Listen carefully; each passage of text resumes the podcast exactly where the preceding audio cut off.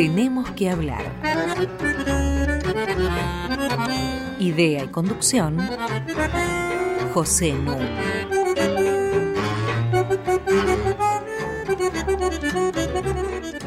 Muy buenas noches. Estoy con Mariana Heredia y con nuestra invitada especial, Sabina Frederick, para hablar hoy de la democracia y de las Fuerzas Armadas. Buenas noches, Mariana. Buenas noches, Pepe. Hola, Sabín. Buenas noches, Pepe. Muchas gracias por la invitación. Por favor. El tema para mí tiene un eco nostalgioso, porque, como creo que alguna vez conté, inicié hace muchos años mi carrera docente en la Universidad de California en Berkeley. Y a poco de estar allí, y contra lo que yo había aprendido en mi formación de posgrado en Francia, me empezaron a pedir trabajos para publicar. Y como no tenía pensado materiales para, para, publicar, sobre todo que en Europa en esa época llevaba mucho tiempo pensar algo original, reparé en que en Estados Unidos, en aquel momento, se atribuía a las Fuerzas Armadas su propensión a intervenir en golpes militares porque eran el brazo armado de la oligarquía. Y a mí me parecía un error mayúsculo porque era circunscribirse a la visión de los países más chicos de América Latina. Y entonces, utilizando los datos de Gino Germani sobre la estructura social de América Latina, hizo una correlación entre frecuencia de los golpes militares y tamaños de la clase media. A partir de eso empezó todo un razonamiento que me llevó a finalmente publicar un trabajo que se llamó América Latina y el golpe militar de clase media. Y se volvió el bestseller entre los eh, latinoamericanistas, al punto de que Samuel Huntington, uno de los politólogos más conocidos en esa época de Estados Unidos, en su libro El orden político en las sociedades en cambio, que es de 1968, le dedica un capítulo a esto para desarrollarlo aprobatoriamente y añadir eh, elementos para confirmarlo y concluye con una frase interesante para la época y es que las Fuerzas Armadas le abren las puertas a la clase media y se las cierran a los sectores populares. Y esto pasó a circular como la Nun-Huntington hipótesis o hipótesis. Este es el recuerdo nostálgico. Hoy estamos viviendo en Argentina discusiones acerca de el papel de las Fuerzas Armadas, particularmente por un decreto del presidente Macri anulando un decreto de el presidente Néstor Kirchner y regresando al decreto de Raúl Alfonsín que reglamentaba la Ley de Defensa Nacional y establecía que las Fuerzas Armadas solo podían intervenir en caso de agresión externa. Kirchner precisó esto y lo restringió y estableció que solo podían intervenir en caso de agresión de ejércitos extranjeros, concepto mucho más reducido que dejaba fuera terrorismo internacional, narcotráfico, ciberataques, y esta es la justificación que da el gobierno para retorno al concepto original del decreto de Alfonsín. Lo interesante es que la población está dividida, y está dividida en términos partidarios, no tanto en términos conceptuales. Encuestas muy recientes, como una realizada por D'Alessio, establece que el 50% de la población encuestada cree que la participación de las Fuerzas Armadas más activa puede mejorar la seguridad. El 50%, el 50% no. Es decir, la mitad sí, la mitad no. Pero lo que resulta interesante es, por un lado, que la grieta se manifieste también acá, porque hay una correlación perfecta entre votantes por Cambiemos y aprobación de este decreto y votantes por las fuerzas de la oposición y crítica a este decreto. Pero en cambio, cuando se pregunta si se está de acuerdo en que intervengan las Fuerzas Armadas en casos de terrorismo internacional o para reprimir al narcotráfico, el 92% de los votantes de Cambiemos opina favorablemente, pero un 60% de los votantes del Frente para la Victoria también opina positivamente. Es un tema complejo y es un tema cuyo aprovechamiento político me parece que no corresponde, porque efectivamente uno puede contestar rápidamente de que bueno, que fue finalmente en el gobierno de Cristina Fernández de Kirchner que se designó no solamente como jefe del Estado Mayor del Ejército a César Milani, que está detenido por su participación en los años de terror, sino que además se le dio el control de los servicios de inteligencia. Así que mayor participación en política interna imposible para que ahora se puedan desgarrar las vestiduras este, criticando esto otro. Quiero decir, es un debate en esos términos estéril. Mientras no entendamos mejor el papel que juegan las Fuerzas Armadas en las sociedades contemporáneas y en particular en la nuestra, que tiene una historia muy peculiar al respecto. Por eso la convocatoria a Sabina Frederick y por eso nuestra alegría de que esté con nosotros. Sabina es doctora en antropología social por la Universidad de Utrecht en Holanda, es profesora titular de la Universidad Nacional de Quilmes, es investigadora del CONICET, fue subsecretaria de formación en el Ministerio de Defensa entre 2008 y 2011 y ha publicado en Fondo de Cultura Económica un libro muy interesante que se llama Las trampas del pasado, las Fuerzas Armadas y su inclusión en la democracia argentina.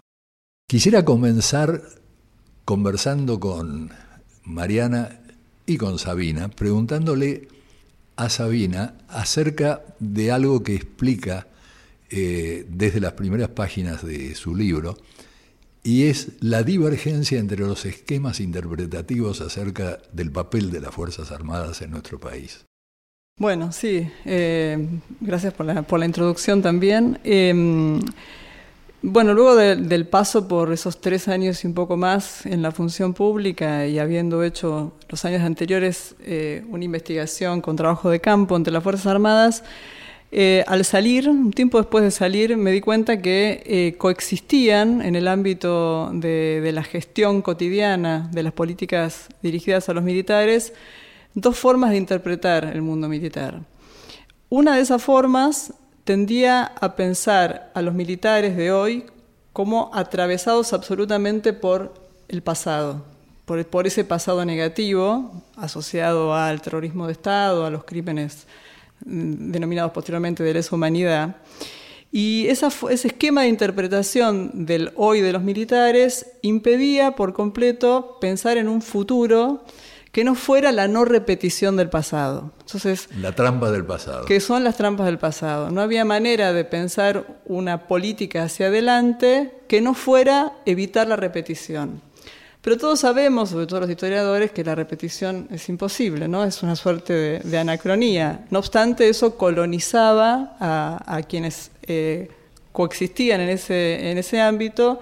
Em, y eh, no necesariamente uno podía clasificar a una persona, decir, no, esta persona está atrapada por este esquema interpretativo. La misma persona podía mudar en algunos momentos entre ese y el otro, que era uno en el que había cierta propensión a pensar a los militares del presente como militares contemporáneos, es decir, no solo como una generación que por supuesto no había sido parte del terrorismo de Estado, sino como un mundo profesional con unas ciertas características en su forma de vida que también había sido atravesado por el terrorismo de Estado y por los 30 años o 20 años de democracia. Entonces ahí había generaciones que habían sido parte de aquellos años de plomo que eh, claramente tenían otra visión, que eran críticos respecto del pasado, que rechazaban inclusive el golpe de Estado, que rechazaban, por supuesto, la, actuación criminal ¿no? de, sus camaradas. Y, en ese caso, cuando existía ese resquicio en donde el presente se podía pensar como presente y no como repetición del pasado, había alguna posibilidad de imaginar un futuro para los militares insertados dentro de la democracia. Pero era realmente eso, yo creo, por lo menos en, mi experiencia, fue eh, muy difícil durante esos tres años de, gestión, porque uno cuando discutía con, compañeros, inclusive con otros militares, no sabía con qué era lo que le iba a volver, si uno u otro, ¿no? Eh, entonces había que estar atajándose, porque si venía aquel que todo lo que, lo que ocurría hoy, la repetición del pasado. Entonces, por ejemplo, recuerdo eh, escenas en las que se hablaba de, eh, se pensaba la educación, por ejemplo, de, los militares, la educación de los oficiales, y para dar ejemplos de lo que ocurría con la educación, se nombraba la anécdota del general que había cursado eh, el colegio militar en los años 70. Bueno, eso ya no ocurre, o sea, hoy la academia militar, ya en ese momento la academia militar tenía una dinámica completamente diferente, abierta, había comunicaciones, hay comunicaciones por celular entre instructores y cadetes, uso de wifi. Te propongo dedicarle a este tema nuestro próximo bloque. Y ahora te voy a presentar a una Sabina que toca el clarinete, que se llama Sabina Meyer. Vamos a escucharla.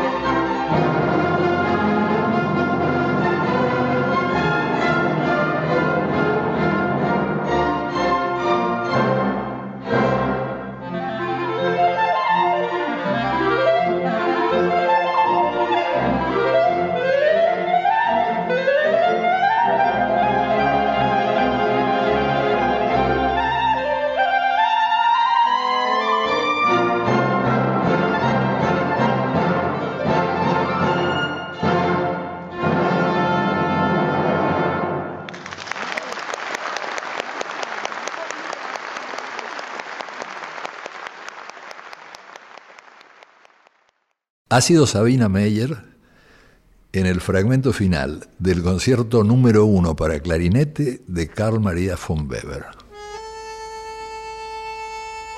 Hasta las 21. Tenemos que hablar.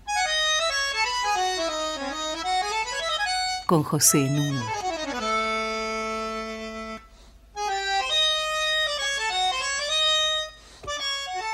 Estoy conversando con Mariana Heredia y con Sabina Frederick acerca de la democracia y las Fuerzas Armadas.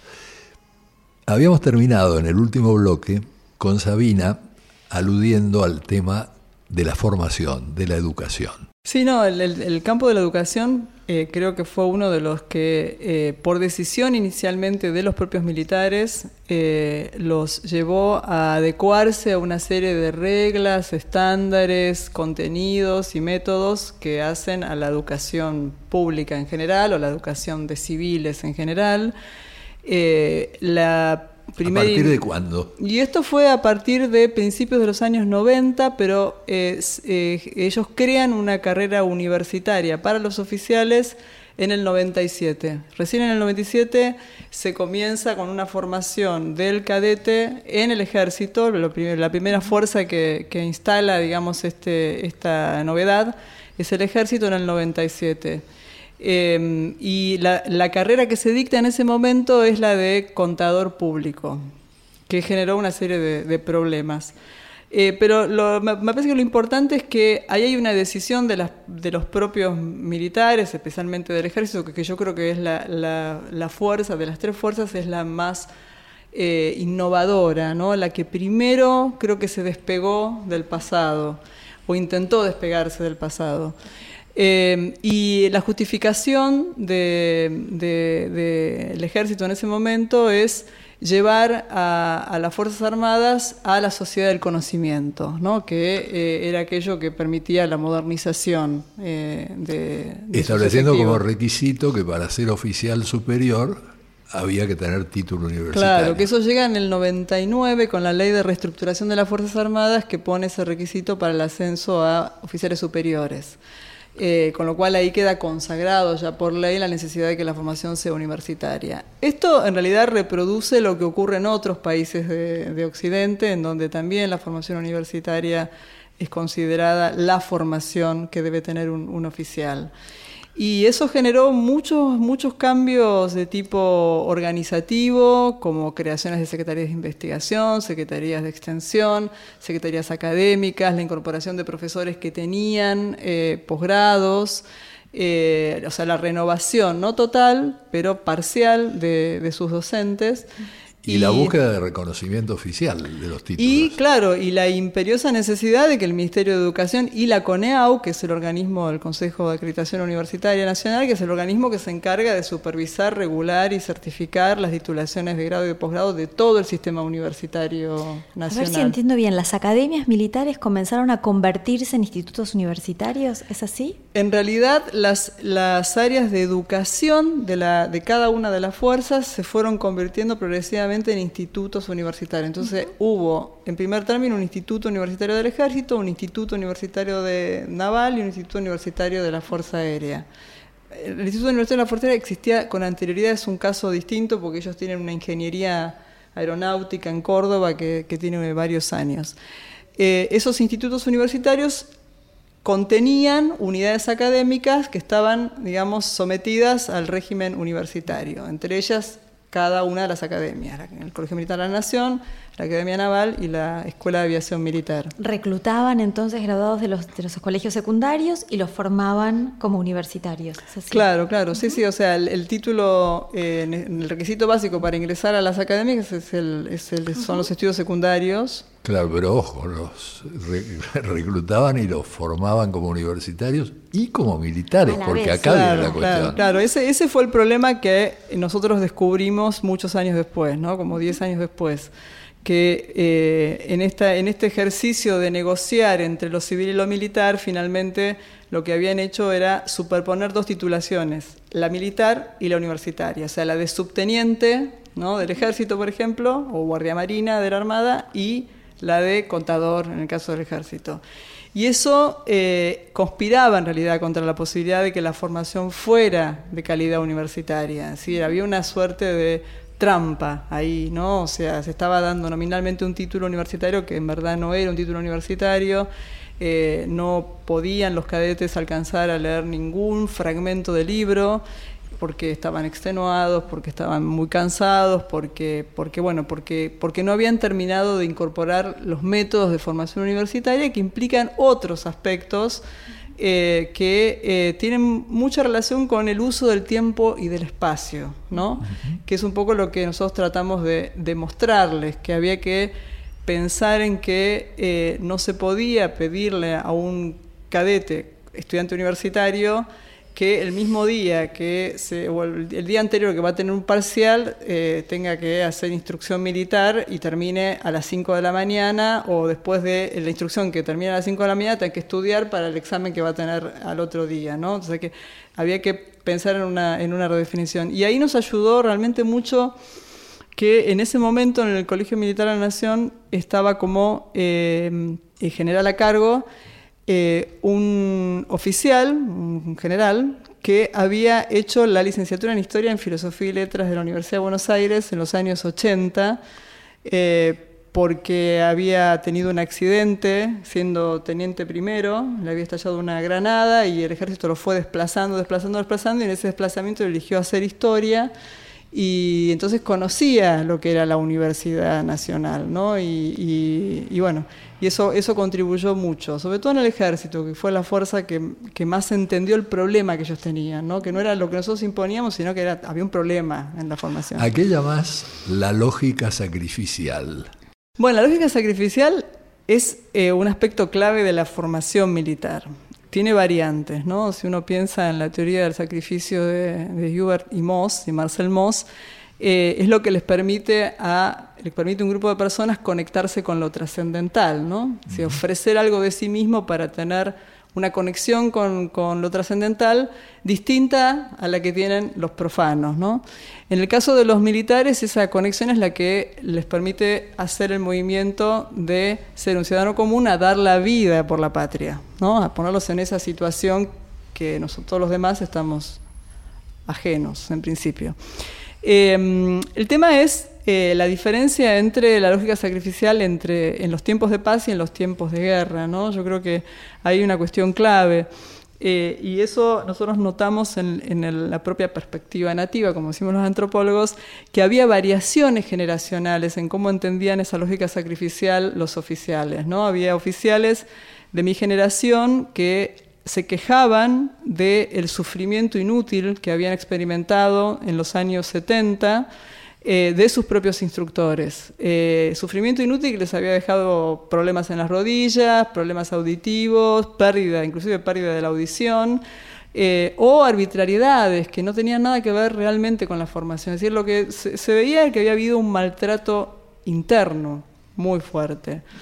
y, ellos mismos y las nuevas generaciones que ellos formaron eh, de alguna manera eh, entendieron, digamos, que, la formación militar no pasa por un sufrimiento inútil, sino pasa por eh, estar en, digamos, pasar por condiciones de, cierto, estrés psíquico y, físico que permita hacerlos resistentes, bueno, a condiciones que por ahí otros no van a, no van a enfrentar, pero regulando, ¿no? Regulando. Entonces yo ahí muestro en el libro que hay, desde la perspectiva de algunos militares, están los loquitos, ¿no? Los loquitos que en, los últimos años han tratado de ponerlos en lugares que no terminen amenazando la integridad física de, los subalternos, y las personas que entienden que hay que simular condiciones porque, bueno, hay riesgos, ¿no? Y de hecho, nosotros no nos enteramos, pero hay muchos muertos por accidentes en ejercicios de instrucción, eh, tanto en las escuelas como durante la carrera hago una asociación con Don Segundo Sombra. Yo no sé si ustedes se acuerdan que hay un momento en Don Segundo Sombra en que quien narra, que está trabajando como peón, está tirado durmiendo, y son las 5 de la mañana, y recibe un rebencazo feroz. Y entonces se despierta y es don Segundo Sombra que le ha dado el rebencazo. Y él pregunta, ¿por qué? Para que te hagas hombre, mi hijo. Bueno, esto tiene que ver con la lógica sacrificial para muchos, ¿no? Y también con la relación entre la obediencia y la responsabilidad, ¿no? Porque pareciera que parte de la formación militar es aprender a obedecer, Sí, sí, eh, digamos, en, la, progresión de la formación de un, militar, eh, este, ellos empiezan aprendiendo a obedecer, o sea, el primer año son todos soldados que obedecen y a medida que van pasando los años van aprendiendo lo que significa mandar y la responsabilidad sobre el mando. Y ahí hay, un elemento que, nosotros tratamos de introducir, de hacerles ver, eh, y compartido con ellos, no es que nosotros fuéramos iluminados y la vanguardia, había muchos militares que veían problemas y que tenían recursos para, para, repensar eh, cómo salir ¿no? de, esos, eh, de esos problemas que tenían. que era que gran parte de la, para nosotros gran parte de, la, de lo que implica la formación universitaria es el ejercicio de la responsabilidad individual sobre el propio desempeño cosa que es difícil introducir porque hay una tradición que indica que el subalterno lo que hace es seguir la indicación del instructor y el instructor controla las 24 horas del día la, actividad de un, inclusive cuando duerme, de, un, de un, cadete o de un, o de un aspirante a suboficial, porque esa es la manera, digamos, de enseñarles a mandar. Eh, nosotros percibimos que dentro de las Fuerzas Armadas había quienes entendían de otra manera la enseñanza del mando y, la enseñanza de la obediencia y que eh, ya, digamos, reinaba, la, eh, especialmente por ejemplo en los ejercicios, una fase que se llamaba de crítica del ejercicio, ¿no? donde el, jefe recibía de sus subalternos la, crítica de lo que había ocurrido, ¿sí? que no es que terminaba el ejercicio y cada uno se iba a su casa, ¿no? que había un espacio para la crítica, ¿no? la crítica positiva, constructiva. Entonces, un poco siguiendo esta, estas ideas de que, de que hay otras formas de enseñar el mando, que no se trata de ponerle obstáculos a la gente innecesarios, que, hay que dejar, digamos, que las personas resuelvan, que asesoren, etcétera, es que introdujimos la figura de la libertad responsable que ya estaba presente, digamos, en el mundo militar, para que los cadetes que iban a ser, digamos, licenciados, pudieran tener el margen de elegir, por ejemplo, cuándo no ir a clase y cuándo sí, ¿no? Eh, en función de su propio, de su propio saber acerca de aquellas materias que necesitaban digamos, las que necesitaban dedicarle más tiempo y aquellas que no les dedicaban, necesitaban dedicarles más tiempo. ¿no? En todo caso, quiere decir que en el último cuarto de siglo, digamos, ha habido un cambio muy importante de la mano de la introducción de la formación universitaria dentro de la formación militar con todas las contradicciones y dificultades que esto implica, ¿no? Sí, sí, sí, sí. Y, ahí creo que decir algo importante, que no es algo, no es algo, no es que nosotros hayamos, hayamos hecho la revolución en la educación de los militares, eh, para hacer estas modificaciones hicimos un seminario internacional donde invitamos militares alemanes, norteamericanos, franceses, eh, para, para que cuenten cómo hacen ellos, ¿no? Eso nos vas a contar después. Ahora la otra Sabina quiere tocar para vos.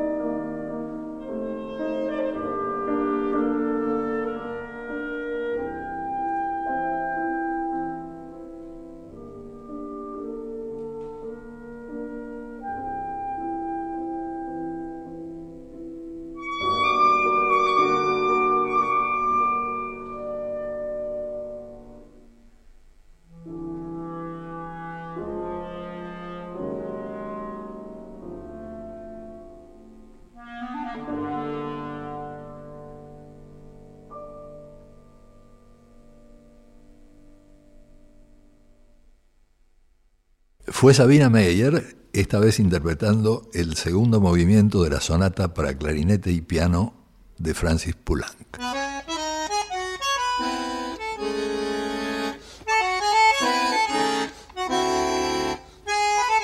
Seguimos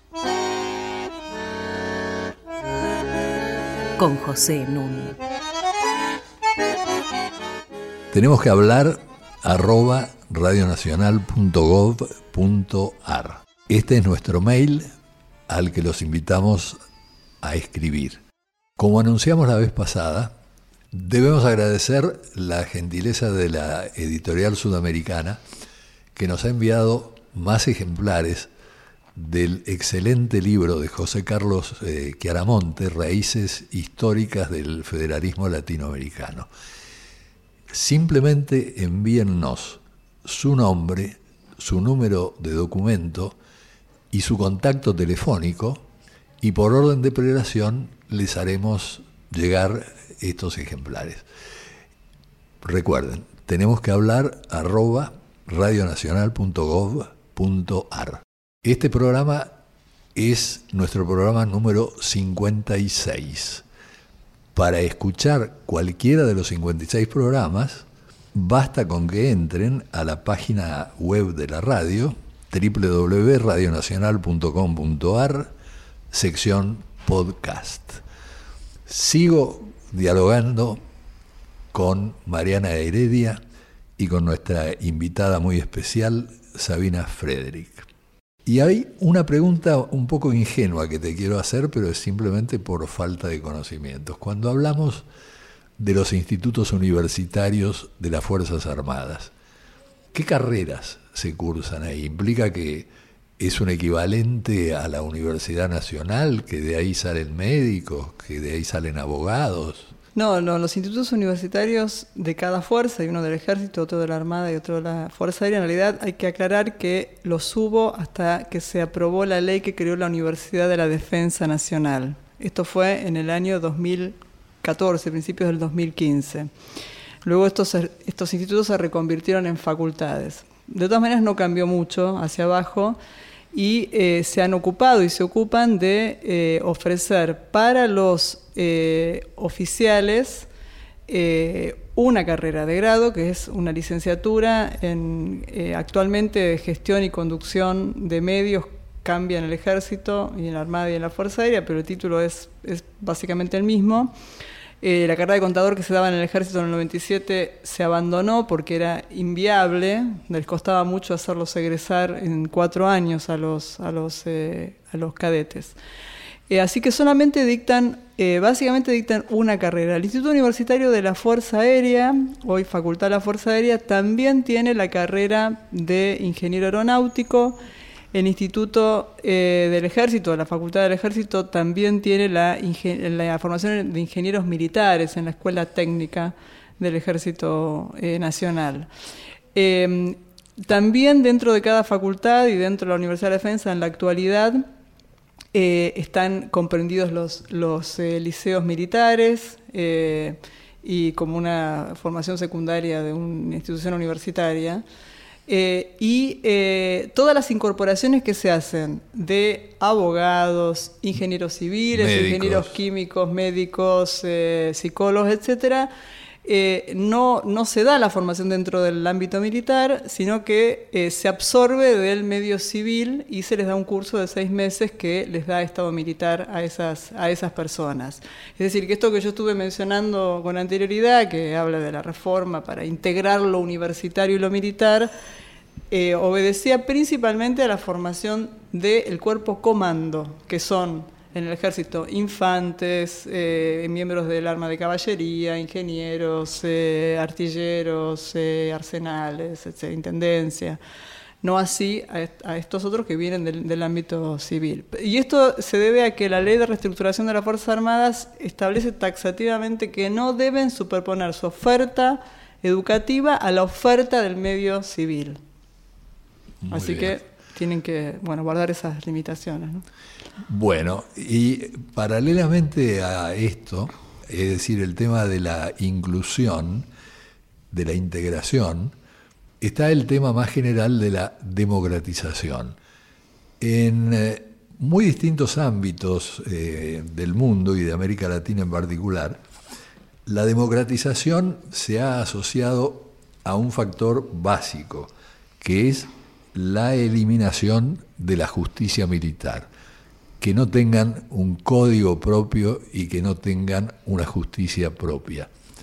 En Argentina esto ocurrió recién en el año 2008. A la democratización entendida de este modo, es decir, que pasan a ser juzgados por los códigos por los que somos juzgados todos los ciudadanos, es decir, se ciudadanizan desde este punto de vista, se le añade el problema de dar cursos en las carreras que se enseñan eh, que contengan referencias y valores eh, a la República, a la Constitución y demás. Y hay un punto que desde 1995 se abrió como posibilidad, eh, que es la cuestión de género, al eliminarse el servicio militar obligatorio. Y sobre esto yo creo que vos tenías preguntas para hacer. En tus trabajos, Sabina, contás de manera como apasionante cómo progresivamente, primero a partir de la década de los 70, después de manera más clara en los últimos años, se han ido incorporando mujeres a las Fuerzas Armadas. ¿Cuál es esa proporción? ¿Dónde es que van ubicándose esas nuevas mujeres? ¿Qué produce eso en un mundo que ha sido históricamente muy asociado con el machismo? Sí, bueno, en principio respecto de la democratización creo que eh, un poco en el libro trato de mostrar que la democratización eh, es una figura que tiene su carácter vernáculo, ¿no? Es decir, hay una democratización a la latinoamericana, pero también hay una democratización a la argentina y, una que eh, corresponde estrictamente a lo que se hizo con los militares. en el campo de la educación la democratización es un elemento central. En el campo de la justicia que, vos decías, porque se derogó el fuero militar de justicia en el año 2008 también, y la incorporación de mujeres también fue pensada, yo creo que, no sé si tanto por los militares, pero seguro por eh, la gestión de, de, Garré, que bueno, fue la primera mujer ministra de Defensa en la Argentina, y además lo fue por muchos más años que la mayor parte de los ministros de Defensa que tuvo la democracia. Eh, la incorporación o la integración de las mujeres fue pensada como un elemento de democratización, yo digo a la Argentina también. No, no, no estoy eh, para nada diciendo que incorporar mujeres sea democratizarlas, ¿no? Eh, digo porque eso significa pensar que las mujeres son buenas, los hombres son malos, que hay una especie de no de pureza que introducen las mujeres que que no sabemos que no es, no es así. no, pero eh, integrar los excluidos es una Pero es cierto, claro, que es una forma de darle oportunidades simétricas a, mujeres y, a, varones. Y, por supuesto que eso tiene un elemento normativo que el, que el Ministerio intentó ir modificando y regulando durante entre, bueno, entre el 2006 y, y en adelante. Eh, y otro de hecho fáctico, ¿no? que es que, bueno, que hace que se hace en el cotidiano con las mujeres. Claramente la, la, institución militar en cualquier parte del mundo es una institución masculina, ¿no? que está donde la, la, profesión y la masculinidad estaban indisociablemente unidas. Eso se fue, eh, digamos, desafiando con el tiempo. Eh, y, los militares fueron, yo creo que los militares mucho antes que, por ejemplo, la gendarmería, ¿no? que incorporó mujeres mucho más tarde, las incorporaron en el 2007 recién. Eh, los militares fueron eh, incorporando a las mujeres, eh, al menos normativamente, de una manera lo más equitativa posible, pero con muchos problemas, muchas dificultades. Se incorporaron inicialmente en las armas de apoyo, eh, artillería, intendencia y arsenales. Luego se incorporaron en comunicaciones e ingeniería y lo último que quedaba por abrir era la infantería y caballería, que son las que, los que intervienen en la línea de combate. Eh, eso se hizo hace menos años, ahora cuatro años, y lo que va ocurriendo es que en general no hay tantas mujeres que eligen esa, esa arma, sino que eh, son una minoría, ¿no? Eh, Ahora, en general es incorporación, como cuadro o como tropa. No, no, se incorporan, eh, estoy hablando del, de los oficiales y del cuerpo comando. Ah, sí, muy sí, bien. sí, sí, O sí, sea, como, como como, cuadros. sí, sí, como cuadros de co- como cuadros comando eh, se empiezan a incorporar en el año 97 cuando se crea la licenciatura en, en- en el Colegio Militar de la Nación. Eh, en, el, en el inicio establecen un cupo de un 10-15% en cada fuerza. Con la llegada de las políticas de género al Ministerio de Defensa de la mano de Garré, se, libera el cupo y eh, se, am- se amplifica el número de mujeres, eh, no hay ninguna restricción excepto el desempeño académico que tengan o, físico, y eso en algunas fuerzas, por ejemplo en la Armada, llega en un momento a, llegan a ocupar casi el 45-50% de la escuela de oficiales y el 60% de la escuela de, suboficiales. Y ahí hay otro, otra etapa que es qué se hace cuando hay tantas mujeres adentro de la institución que eh, se supone que está eh, necesitando, digamos, las 24 horas de sus efectivos. ¿no? Hay toda una discusión que se produce, yo un poco cuento en el libro, que es cómo hacer para ponerle límites a esa, a esa necesidad del personal H24, 24 horas. ¿no? Eh, ahí las mujeres son las militares son las primeras que salen a reivindicar el tiempo. Ahora, todos sabemos del desmantelamiento de las Fuerzas Armadas que se ha venido produciendo en los últimos 30 años. ¿No es cierto? Que han pasado del 4% del PBI en términos de presupuesto a mucho menos del 1%, ¿no? Con envejecimiento de los equipos y lo demás que es público y notorio. Una cosa muy impresionante que vos cuantificás en, en el libro es la relación entre cuadros y tropa. Cuando vos explicás que hoy en día un oficial tiene a su mando tres suboficiales y un suboficial tiene a su mando menos de un soldado. Es muy impresionante porque hay muchos cuadros, poca tropa, porque no es un oficio atractivo. Vamos a una pausa musical y nos comentas esto.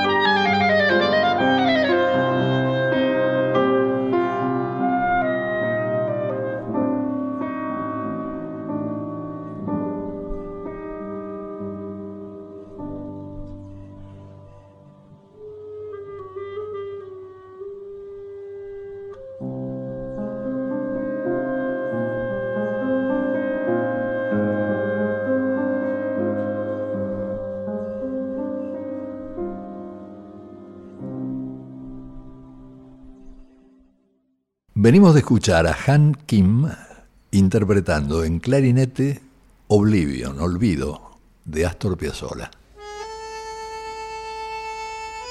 Hasta las 21. Tenemos que hablar. Con José Nuno.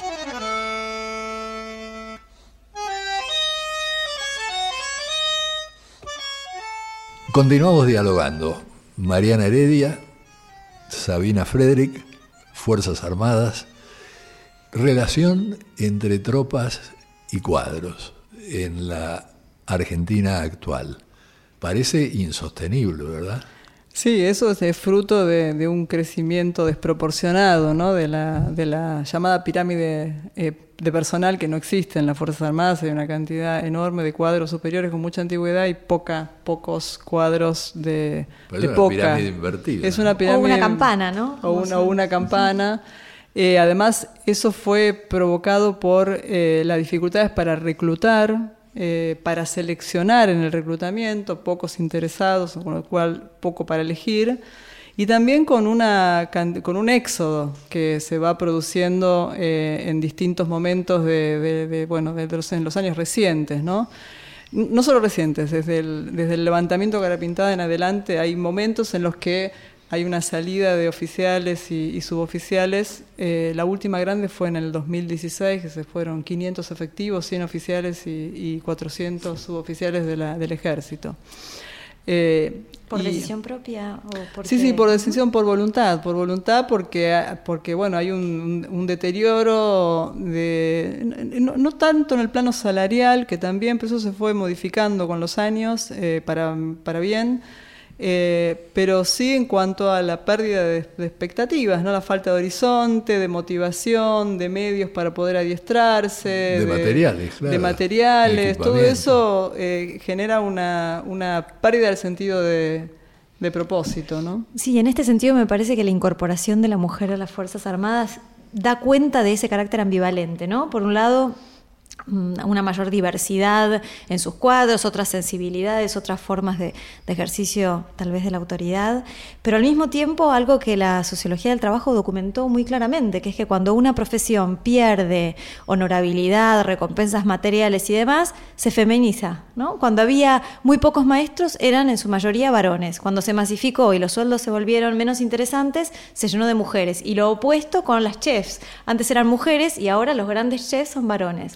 Eh, uno podría imaginar que con las Fuerzas Armadas está pasando algo parecido. Sí, sí, eh, eh, por ahí es, penoso decirlo, pero sí, evidentemente hay algo de eso. a los militares les costó mucho reclutar durante los años 90 y especialmente cuando comenzaron los juicios por delitos de lesa humanidad y eh, había mujeres interesadas, con lo cual era una forma, digamos, de tener eh, personal eh, idóneo. Las mujeres se destacan por tener mejores calificaciones académicas que los varones y hay muchas mujeres que tienen un entrenamiento físico mejor que algunos hombres, ¿no? Entonces, eso de alguna manera fue a compensar los desequilibrios que producía una profesión que había perdido prestigio, que perdió prestigio y que perdió reconocimiento público. Y que no solo perdió reconocimiento público y prestigio y recompensas económicas, sino también una misión clara, ¿no? Pareciera que antes, durante eh, la Guerra Fría, eh, con hipótesis de conflicto con los eh, países vecinos, las Fuerzas Armadas tenían claramente un rol que cumplir y desde la democracia hay una incertidumbre, una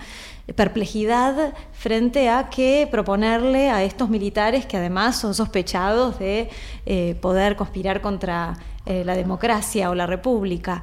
Me parece importante este tema porque cobró, como decías, actualidad en las últimas semanas y en esta intención eh, de algunos miembros del gobierno de otorgarle cierto lugar a las Fuerzas Armadas en la, em, en la seguridad interior como un modo de resolver a la vez el desprestigio o la falta de recursos de la que adolecen y ciertas dificultades para resolver la potencial conflictividad o eh, conflictos que se presentan dentro de las fronteras. ¿Qué, ¿Cómo viven esto los militares? Bueno, es así como lo decía, yo creo que hay una, ha habido una dificultad muy grande de diferentes sectores de la sociedad y de la conducción política para encontrarle un, rol claro y, e invertir en ese rol, porque la ley dice claramente cuál es la misión central, la guerra, alistarse, adiestrarse, etcétera, pero no están los medios para hacerlo. Eh, y eso está asociado a, las trampas del pasado, ¿no? a la historia, a una historia que no solo estuvo atravesada por el terrorismo de Estado, sino también por la, por la posguerra de Malvinas, por la derrota en una guerra. Con lo cual la sociedad argentina o ciertos sectores de la sociedad argentina desconfían de las capacidades de nuestros militares para inclusive dedicarse a hacer lo que están llamados principalmente a hacer. Históricamente estamos acostumbrados a que hubiera logias militares. En los años 20, la logia militar, después en los años 30. Hoy en día, eh, con tu conocimiento directo de tantos oficiales en actividad, ¿hay lugar para eso? Bueno, yo no conozco nada de todo eso. Eh, eh, además, esas cosas son públicas. hay masonería. Hay algunos militares que están en la masonería, pero la masonería tiene actividades públicas y abiertas hoy en día. Pero yo me refería más bien a la seguridad interior. Sí, un poco también vinculándolo con la, última parte de la pregunta de Mariana. Eh, los militares hoy tienen muchos canales de comunicación con políticos, con académicos, eh, con, en fin, con sectores que tienen alguna voz con periodistas eh, y, tratan, además de hacer conocer su voz, que no la pueden dar a conocer de otra manera porque son sancionados por el Código de Disciplina que los rige actualmente. Y, lo que, bueno, yo, yo conozco por las conversaciones que tengo de gente que hoy está, tiene el grado de general y tiene muchas responsabilidades, como quienes están, bueno, son coroneles, en fin, que tienen responsabilidades, eh, eh, no están de acuerdo en intervenir en seguridad interior, eh, creen que eso es, una desprofesionalización de las Fuerzas Armadas, los pone a hacer tareas para las cuales están destinados ya las policías provinciales, la Policía Federal, la Gendarmería y la Prefectura. Y esto, digamos, además hay, que, hay que mencionar, digamos, que, que la Argentina tiene eh, una tasa de policías por habitante que es el doble de la que recomienda Naciones Unidas. Eh, en los países de América Latina, eh, están, la mayoría están en 250, 300 policías cada 100.000 habitantes y nosotros en Argentina tenemos 500, un poco más de 500, y en la ciudad de Buenos Aires, con la creación de la Policía de la Ciudad, tenemos casi 800. Con lo cual, claramente lo que hay es una desproporción del número de policías y hay otras agencias que no están cumpliendo su función, entre ellas la inteligencia criminal, o sea, para desactivar las redes de narcotráfico, las redes terroristas y, y otras formas del crimen organizado, lo que hay que hacer es inteligencia criminal y reforzar todos los mecanismos de investigación sobre el lavado de dinero que es a donde está básicamente el centro ¿no? del negocio. Y hoy en día lo que, lo que se está haciendo hace unos años ya, porque durante el gobierno kirchnerista la tasa de encarcelamiento aumentó como un 75% y la mayor parte de esos detenidos son por delitos de flagrancia, o sea, no hay investigación ahí, no hay, eh, digamos, eh, requerimiento judicial, ¿no? sino que son policías viendo eh, ladrones de poca monta robar en la calle. ¿no? con lo cual no tiene realmente sentido eh, introducir más cantidad de uniformados a hacer tareas que los demás hacen mal. Claro. En otras palabras, que el proceso de democratización y de inclusión tiene virtudes y complicaciones. Desde este punto de vista, a mí me gustaría que en otro programa habláramos de experiencias de otros países como se hizo, por ejemplo, en Alemania para democratizar eh, a las Fuerzas Armadas, qué es lo que está ocurriendo en otros países de América Latina. Y sobre todo esto, me parece que es muy, muy interesante que la comprometamos a Sabina Frederick a volver al programa, porque ella ha acumulado una muy rica experiencia comparativa con la cual podemos iniciar un diálogo que sea muy útil para nuestro país, porque estos temas realmente no se discuten como es debido. Las preguntas mismas que nosotros le estuvimos haciendo a Sabina y que tan cordialmente respondió, indican que estamos en un proceso de descorrer velos, moviéndonos en las tinieblas. Y esto realmente no puede ser si queremos llegar a tener una democracia en Argentina. Le agradezco muchísimo a Sabina que haya venido y que se haya prestado a esta requisitoria con tanta gentileza. muchas gracias a ustedes por la charla. Muchas gracias Mariana Heredia, muchas gracias a la campeona Inés Gordon, muchas gracias nuestro gran técnico Walter Danesi y muchas gracias al editor Diego Rosato. Y como diría Wimpy, que todo sea para bien.